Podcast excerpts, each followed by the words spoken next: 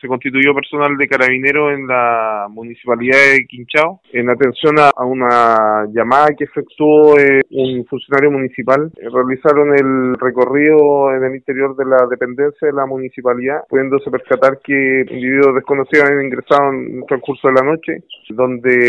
desde una dependencia destinada a la administración de la municipalidad sustrajeron una caja fuerte. Eh, como se percataron de las alarmas que existían, huyeron hacia un lugar desconocido y dejaron abandonada la caja fuerte en el interior de la, de la dependencia de la municipalidad